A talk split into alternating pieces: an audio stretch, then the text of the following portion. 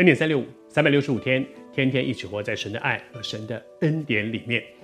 昨天和你分享说，知道神要你去做什么，你认真的去做；知道主要你走哪一条路，你就顺服的去走，然后你就会经验他真的带领你，即使环境里面有挫折，他的恩典够你用。你会经验怎么样能够活在他的爱和恩典当中，即使在逆境，好像旧约的约瑟，即使在逆境当中，在监牢里面被丢在坑里面，却仍然主的恩典够他使用，去经验做神要你做的事，走神要你走的路，然后经验他的恩典够你用。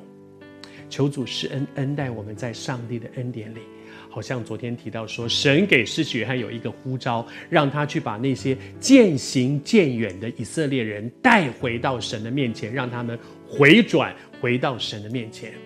主也呼召我们，在我们周围有一些人，可能中了一些仇敌的谎言，遇到了一些挫折，以至于渐行渐远，离神越来越远。靠着神的恩典，主呼召你去把他们带回到神的祝福当中来。但是你说我哪能做得到？当初是他带我信主的，当初我还是小组组员的，他已经是小组长了，他已经是区长了，我哪有能力带他？你愿意，神就会把能力给你。我们一起来读这段经文好不好？施洗约翰身上有什么呢？他必有以利亚的心智能力。当你有这样的心智，神就会有这样的能力给你。以利亚有这样的心智，愿意被神用，神就把那个能力，什么样的能力？你还记得以利亚的能力吗？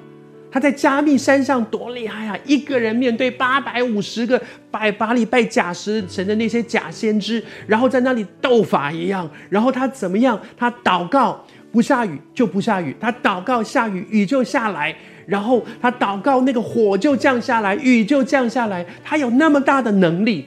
那个能力是以利亚的能力吗？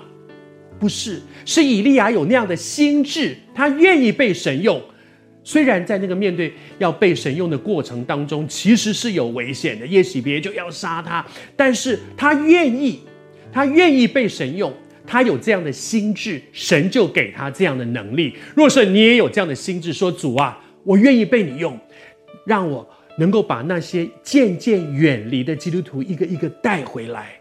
你有这样的心智，神就给你这样的能力。求主施恩恩待我们。以利亚是这样，施洗约翰是这样，你也是这样。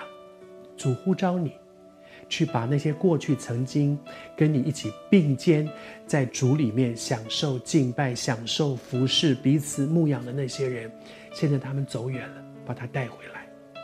你不要说我不能，主只是问你说你愿不愿意。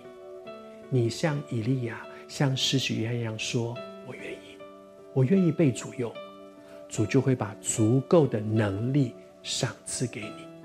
你愿意吗？”